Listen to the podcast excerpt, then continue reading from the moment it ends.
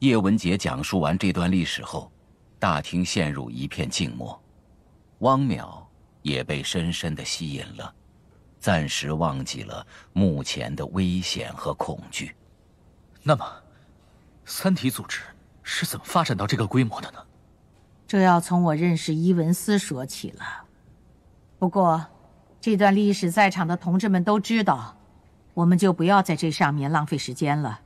以后我可以单独为你讲，但是否有这个机会，就要看你自己了。小汪，我们还是谈谈你的纳米材料吧。你们所说的“主”，为什么这样害怕纳米材料呢？因为它能够使人类摆脱地球引力，大规模进入太空。太空电梯？是的，对主而言，这只是一项很小的发明，但对地球人却意义重大。地球人可以凭这项技术轻易地进入近地空间，这样便很有可能在太空建立起大规模的防御体系。所以，必须扑灭这项技术。那，倒计时的终点是什么？哼，不知道。你们这样做没有意义，这不是基础研究。大方向对了，别人也能做得出来。是没有意义，能够扰乱研究者的思想是最有效的，但我们做的不理想。你说的没错，这毕竟是应用研究，不像对基础研究那么有效。说到基础研究，你女儿是怎么死的？其实。对于无比强大的主来说，我们做的一切都丝毫没有意义。我们只是做自己想做的事。别动！别动！别动！大使，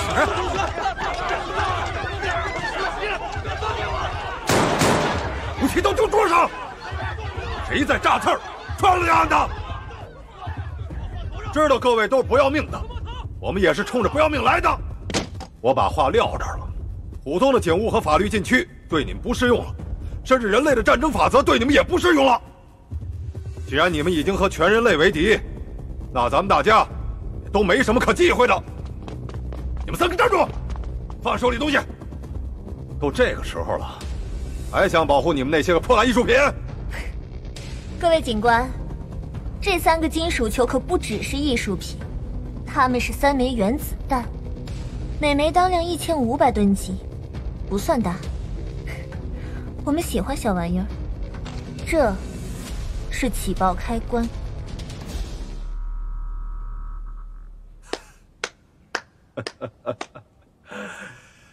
行啊，有你们的啊！我们的要求很简单，让统帅走，然后咱们一起玩什么都行。我和同志们在一起。哎，你是行家。能证实他说的吗？有个办法。这塑料袋里是把弹簧秤，你们接着。怎么，不信我们手里的是原子弹？哼，把球放进袋子里，称称重量才知道。那称吧，你们俩先来。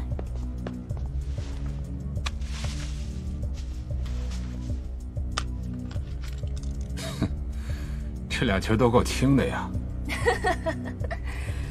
那就看看我手里这个吧，怎么样？这个分量够了吗？这个是了，至少可以肯定里面装有重元素裂变材料。至于引爆系统行不行还不清楚，不过有一个办法。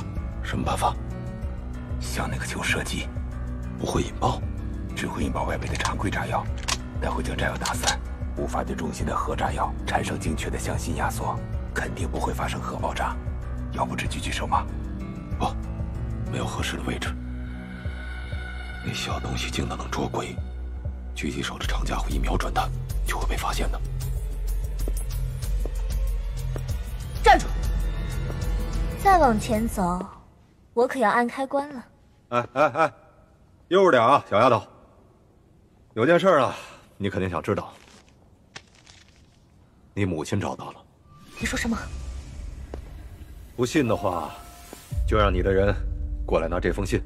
你去。好。信给我。拿好了啊。他有手枪。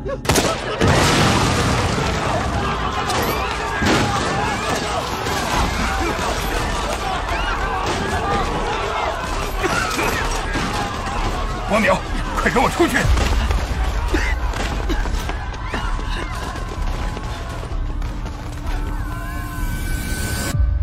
三体》宇宙授权，刘慈欣原著，喜马拉雅出品，七二九声工厂制作，《三体》广播剧第二季第二集，叛乱平息。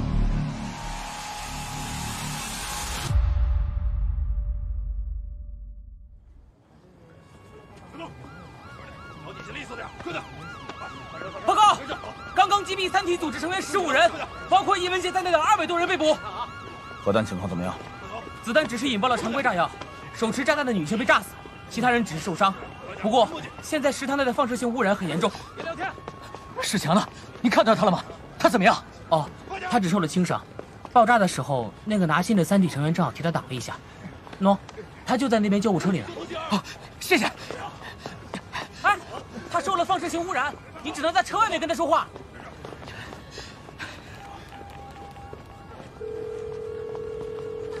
哎，刚才够刺激的啊！那个女孩是谁？我他妈怎么知道？想蒙他？这样女孩啊，多半没见过妈。我干这行二十多年，就学会看人了。你赢了，真的是有人捣鬼。老弟啊，还是你赢了。老子怎么会想到？奶奶的，真他妈扯到外星人那儿了！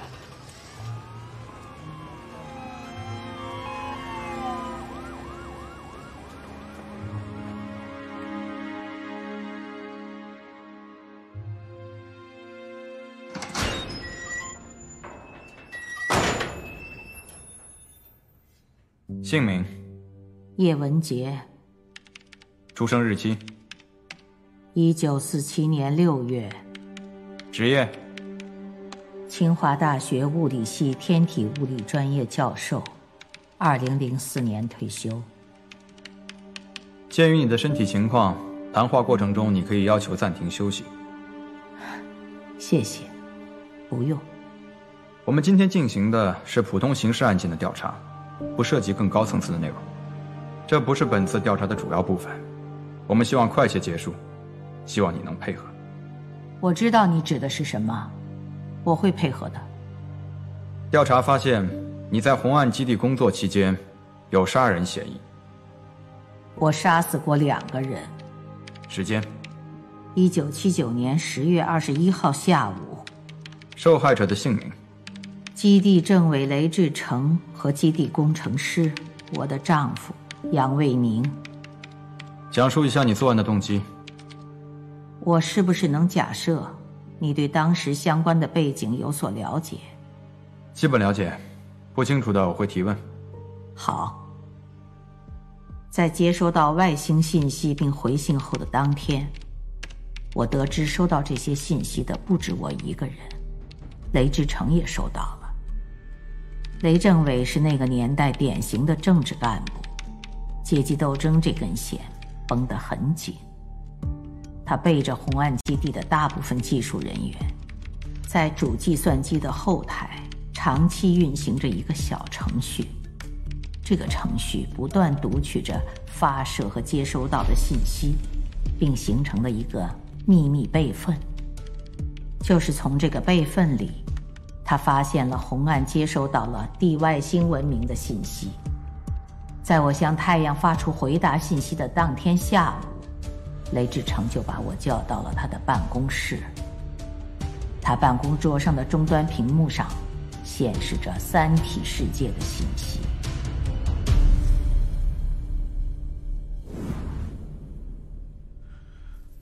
从接收到第一批信息到现在，已经过去八个多小时了。你没有报告，反而将原始信息删除或隐藏起来了，是吗？你下一步的企图我也清楚，你打算回电。如果不是我发现的及时，整个人类文明都将毁在你手里。当然，这不是说我们惧怕来自宇宙的入侵。退一万步说，那种事情真的发生了，外星侵略者必然会淹没于人民战争的汪洋大海之中。看来他还不知道我已经发出了回电。叶文杰啊，你是会做出这种事情来的。对于党和人民。你一直怀有刻骨的仇恨，不会放过任何一个报复的机会。你知道这样做的后果吗？知道。对于你，我是不会有任何恻隐之心的。但我与杨卫宁是多年的战友，我不能看着他和你一同彻底毁掉，更不能看着他的孩子也跟着毁掉。你有孩子了，对不对？对。目前啊，这件事情呢，还只有我们俩知道。现在要做的，就是把这件事情的影响降到最小。你呢，什么都不要管，就当这件事情没有发生，不要向任何人提起，包括杨美宁。唉，剩下的事情呢，就由我来处理吧。小叶呀，请相信我。只要你配合，就能避免可怕的后果。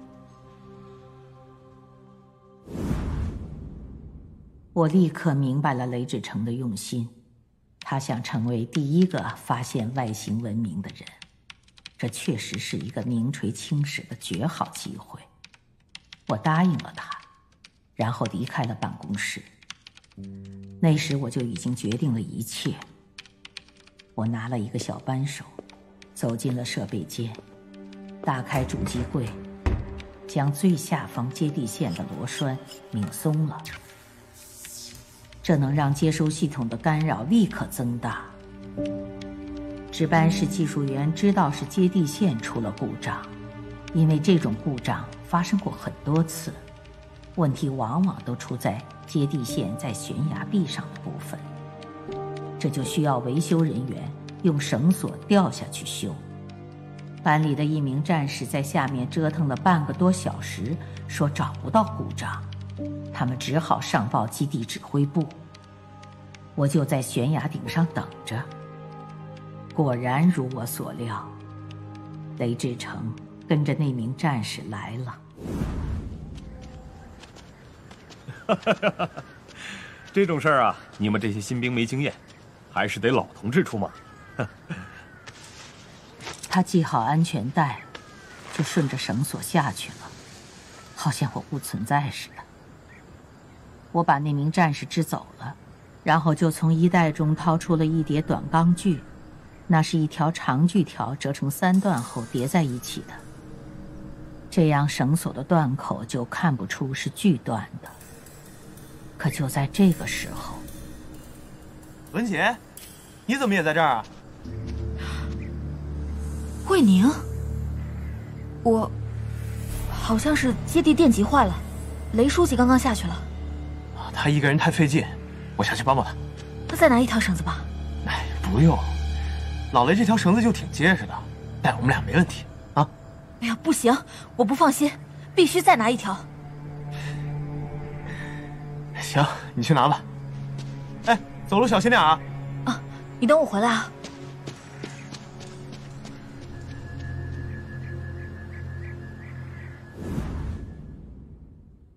可等我回到悬崖边，他早就顺着那条绳索下去了。我向下看，见他和雷志成已经检查完了，正沿着同一条绳索向上爬。我知道，真的不会再有机会了。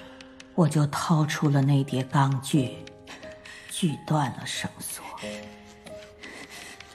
那我问一句啊，回答不记录，你当时是什么感受？冷静，毫不动感情的做了。我找到了能够为之献身的事业，付出的代价，不管是自己的还是别人的，都不在乎。同时，我也知道，全人类都将为这个事业付出史无前例的巨大牺牲。这仅仅是一个微不足道的开始。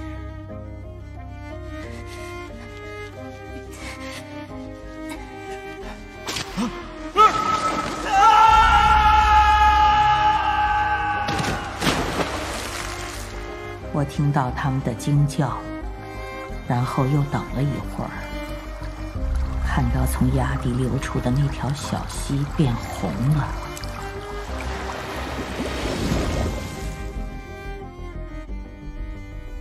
关于这件事，我能说的就这些了。好的，这是记录，请你仔细看看，准确无误的话，请在这签字。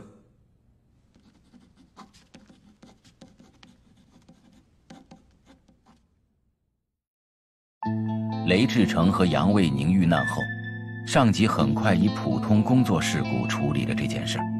在基地所有人眼中，叶文杰和杨卫宁感情很好，谁也没有对他起疑心。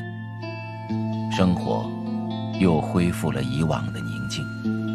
叶文杰腹中的小生命一天天长大，同时他也感到了外部世界的变化。这一天。警卫排排长叫叶文杰到门岗去一趟。他走进岗亭，吃了一惊。这里有三个孩子，两男一女，十五六岁的样子，都穿着旧棉袄，一看就是当地人。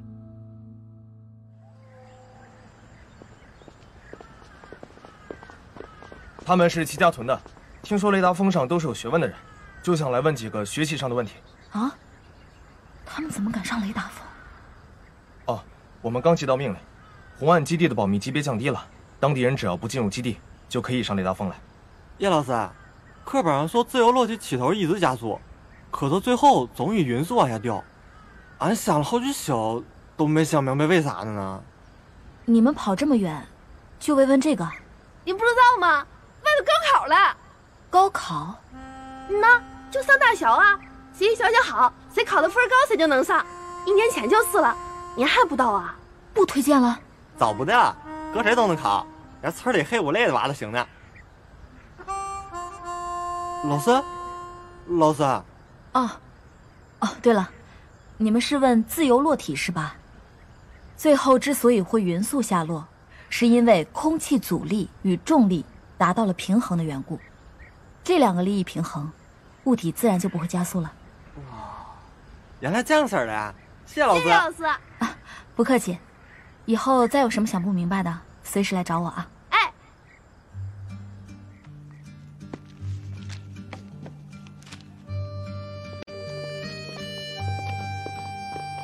叶老师，我们又来了。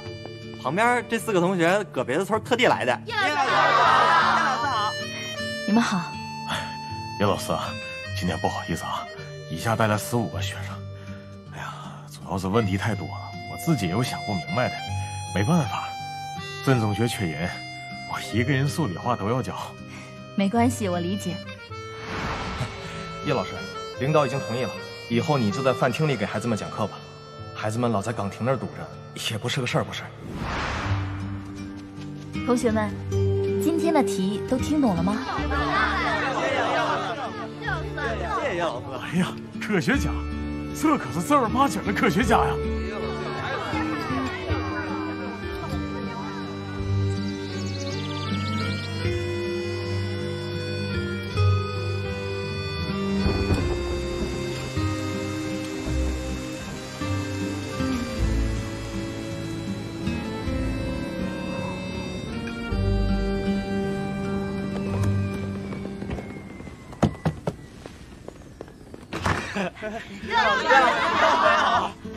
来了？叶老三，这俺娘包的饺子，猪肉酸菜馅的，还热着呢，可好吃了，你快尝尝。啊，好好好，你们先进来。嗯，行，叶老师。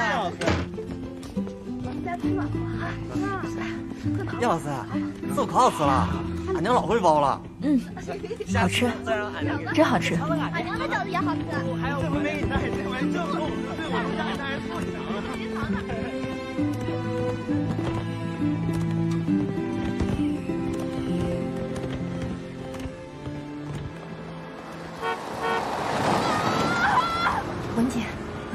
呢，马上就到了，司机同志再快一点，产妇现在很危险。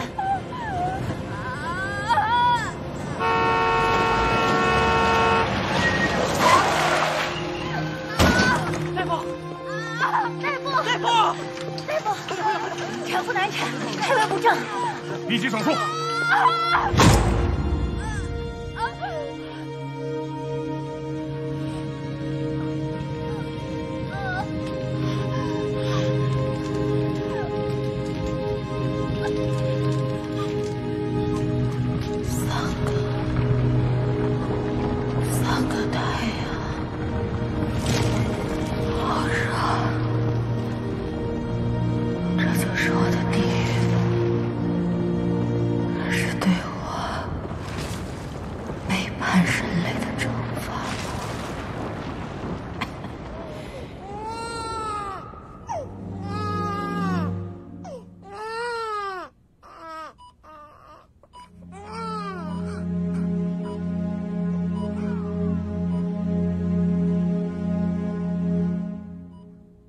行了，我这是……你失血两千多毫升，要不是齐家屯的几十个老乡来给你献血，你就挺不过来了。他们说你辅导过他们的娃。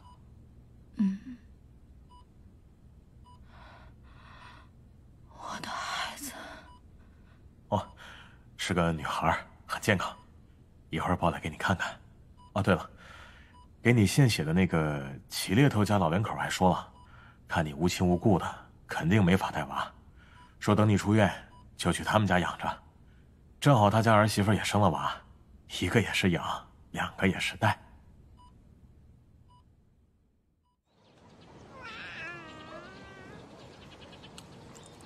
哎，你看这丫头，真水灵哈，可不咋的嘛。人家妈是大科学家，这丫头咋能跟咱家的比？这一看呐，以后一定也是个大科学家，有叶老师的灵气劲儿。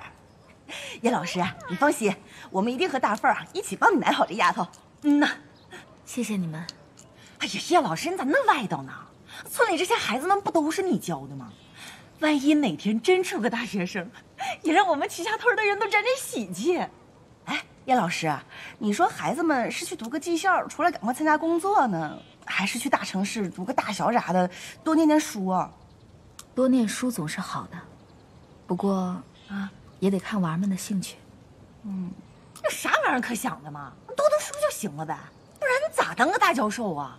听叶老师的，还是多读点书的好。哎，叶老师啊，北京好不？北京，哎呦，都在呢。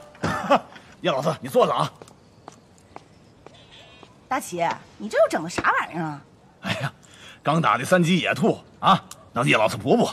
哎呀，瞅你这话说的，那你家大凤就不用补身子了。哎呀，你看你们说的，这叶老师身子单薄，跟咱没法比呀。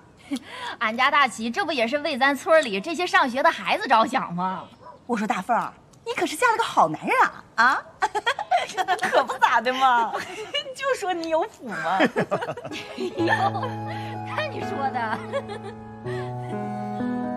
在叶文洁的记忆中，这段日子不像是属于自己的，仿佛是某片从别的人生中飘落的片段，像一片羽毛般飞入自己的生活。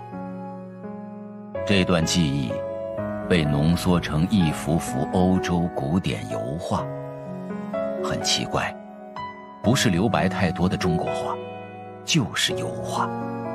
充满着浓郁的化不开的色彩。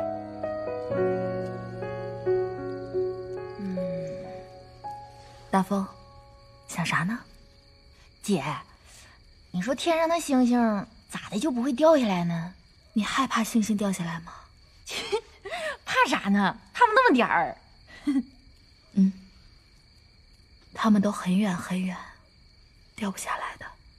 哦，那挺好。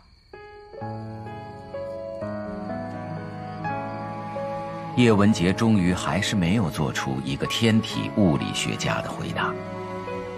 他放下了书，躺到温暖的炕面上，微闭着双眼，在想象中隐去这间小屋周围的整个宇宙。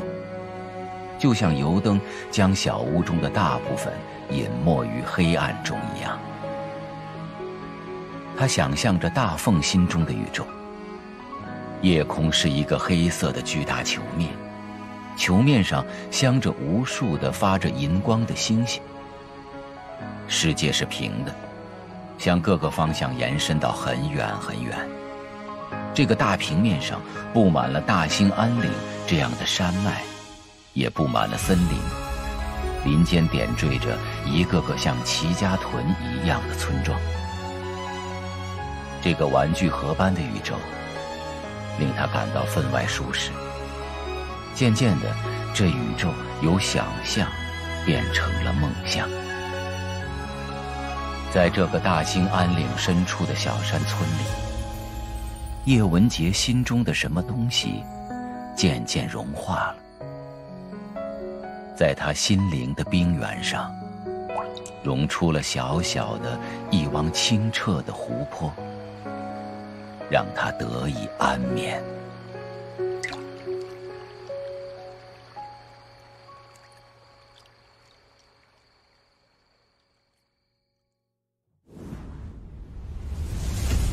文杰，对于你父亲的死，你母亲没有责任，她也是受害者。您没资格谈我的父亲。那你是准备听我们忏悔吧？你们不该忏悔，那谁该对我们忏悔呢？现在是新时期了，谁还会记得我们拿咱们当回事儿啊？大家很快就会忘干净。的。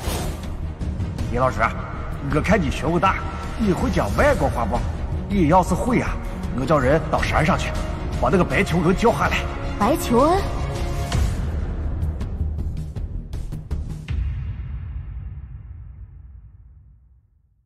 微信搜索公众号“直播大咖”，免费收听最新节目内容。